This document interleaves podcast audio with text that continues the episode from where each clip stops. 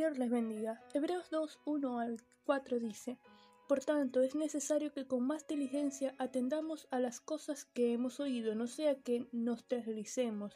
Porque si la palabra dicha por medio de los ángeles fue firme, y toda transgresión y desobediencia recibió justa retribución, ¿cómo escaparemos nosotros si descuidamos una salvación tan grande? La cual, habiendo sido anunciada primeramente por el Señor, nos fue confirmada por los que oyeron, testificando Dios juntamente con ellos con señales y prodigios y diversos milagros y repartimientos del Espíritu Santo según su voluntad.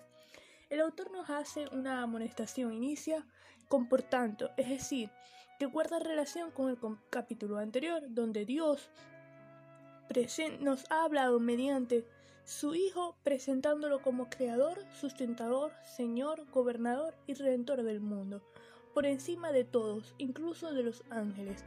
Y es por esta razón que debemos prestar atención a sus palabras. ¿Qué estamos escuchando? ¿A quién prestamos atención? ¿A quién nos disponemos a escuchar?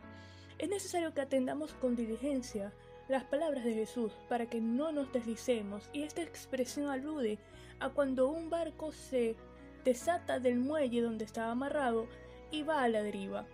Porque si el mensaje del Antiguo Testamento, siendo incompleto, imponía castigo a quien infringía la ley, ¿cómo escaparemos nosotros si descuidamos una salvación tan grande?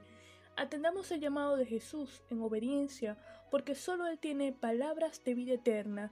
De su mano, el barco de nuestra vida nunca andará a la deriva, todo lo contrario, llegaremos a puerto seguro porque solo en Él tendremos la salvación y la vida eterna.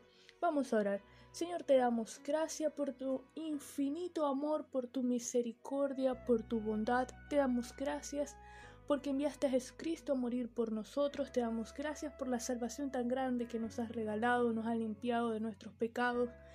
Te ponemos nuestras vidas en tus manos Queremos que tú seas el Señor de nuestras vidas, de nuestro corazón, que guíes nuestro andar, endereza nuestros pasos para que cumplamos con tu voluntad.